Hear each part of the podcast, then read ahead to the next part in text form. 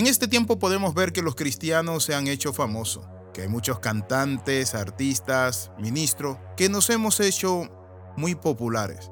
Pero la pregunta es, ¿tiene algún peligro la fama?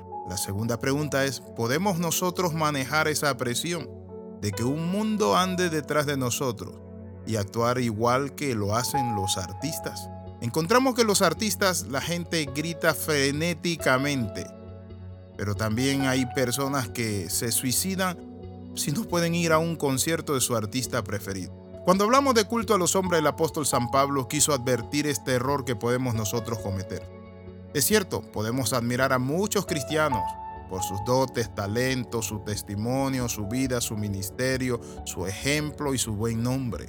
Pero que esto no nos lleve a nosotros a adorarlo, que no nos lleve a nosotros a venerarlos, sino que nos lleve a nosotros a imitar la fe de los santos que actúan y hacen la obra de Dios. Por eso el apóstol San Pablo le dijo a los hermanos en Corinto, le decía así, 1 Corintios capítulo 3 versículo del 21 al 25. Así que ninguno se gloríe en los hombres, porque todo es vuestro, sea Pablo, sea Apolo, sea Cefa, sea la vida, sea la muerte, sea el mundo, sea lo presente, sea lo porvenir. Deben saber que todo es vuestro, y vosotros de Cristo, y Cristo de Dios. Seguramente has escuchado las expresiones el ídolo de la canción, el ídolo de la bachata, etc. Muchos en su ignorancia tienden a idolatrar a cantantes, actores, deportistas, escritores, etc. El estatus de ídolo algunas veces es independientemente de la voluntad de aquellos que son objeto de tan desmesurada admiración. La Biblia dice, no tendrás dioses delante de mí. Y podemos muchas veces tomar a personas como ídolo. Y la Sagrada Escritura nos muestra que un ídolo es un objeto que está suplantando o busca reemplazar a Dios. Es precisamente este sentido el que Pablo le dice a los hermanos, que nosotros somos seguidores y servidores de Cristo. Ustedes no se gloríen en los hombres, que es Pablo, que es Apolo. Ni Pablo, ni Cefa, ni Apolo eran culpables de este desmesurado movimiento por parte de los hermanos en Corinto. Pablo les hace ver que independientemente de sus preferencias, lo que importa es la obra de Cristo y que sea exaltado Cristo. Todavía, hermanos, ruego por el nombre de nuestro Señor Jesucristo que habléis todo una misma cosa y que no entre vosotros divisiones, antes debemos ser perfectos, unidos en un mismo entendimiento. Por eso Pablo le decía luego, quiero decir que cada uno de vosotros dice, yo soy de Pablo, yo de Apolos y yo de Cefa y yo de Cristo. Habían cuatro grupos en la iglesia de Corintio. ¿Y saben cuál era? El grupo de Pablo, el grupo que decía que era de Apolo y el grupo que decía que era de Cefa y el grupo que decía que yo de Cristo. Ese era peor porque era más orgulloso y despreciaban también a sus hermanos.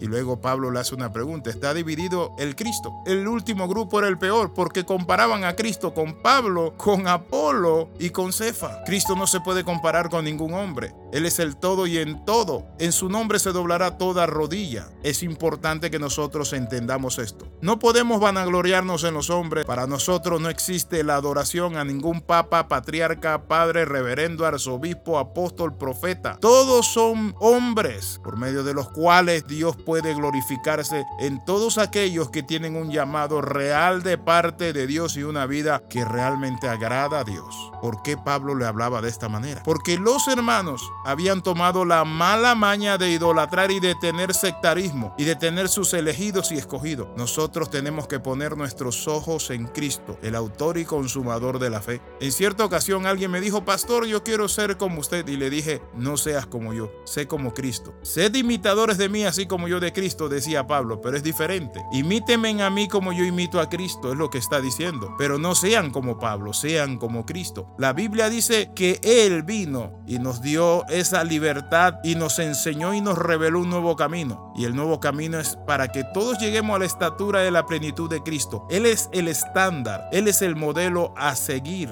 La Biblia nos muestra a nosotros que cuando Moisés murió, Dios le enterró. En Deuteronomio capítulo 34, verso del 5 al 7 dice, y murió allí Moisés, siervo de Jehová en la tierra de Moab, conforme al dicho de Jehová, y Dios le enterró en el valle, en tierra de Moab, enfrente de Bet Peor, y ninguno sabe su sepulcro hasta hoy. Y era Moisés de 120 años cuando murió. Imagínese que si estuviera allí la tumba de Moisés, cuánta gente estuviera idolatrándolo. Jehová mismo lo enterró porque no quiere que nosotros adoremos a los hombres. Inclusive Cornelio cuando Pedro llegó a su casa dice la palabra que se postró en tierra. La Biblia dice que Pedro le corrigió ese error. No importa cuán santo y consagrado sea el siervo del Señor, nunca debe permitir que se le ensalce a sí mismo. Debemos amar y tener en alta estima a los siervos de Dios, mas no debemos postrarnos ante ellos, ni adorarlo, ni venerarlo, ni besarle la mano. Por eso la Biblia dice en Hechos 10, 25 al 26. Y cuando Pedro entró, salió Cornelio a recibirle. Y dice la palabra, y postrándose a sus pies, adoró. Y Pedro le levantó diciendo, levántate, yo mismo también soy hombre. Pedro fue simplemente un siervo de Dios que amó a Dios. Por eso, mis amigos, dice la palabra, que no debemos idolatrar a los hombres. ¿Qué es Pablo? ¿Qué es Apolo? Son medios que Dios usó para que ustedes crean yo sembré, Apolo regó, pero el crecimiento el que lo da es Dios. Oramos. Padre, en el nombre de Jesús renunciamos a la idolatría, de querer, Padre Santo, idolatrar a hombres de Dios, personajes, cantantes, artistas, Señor. Lo vemos como lo que son, personas de carne y hueso, mortales. El único digno y santo eres tú, Jesús. Te adoramos, te glorificamos, esperamos en ti, te amamos con todo nuestro corazón. Amén y amén. Escriba al más 502 42 45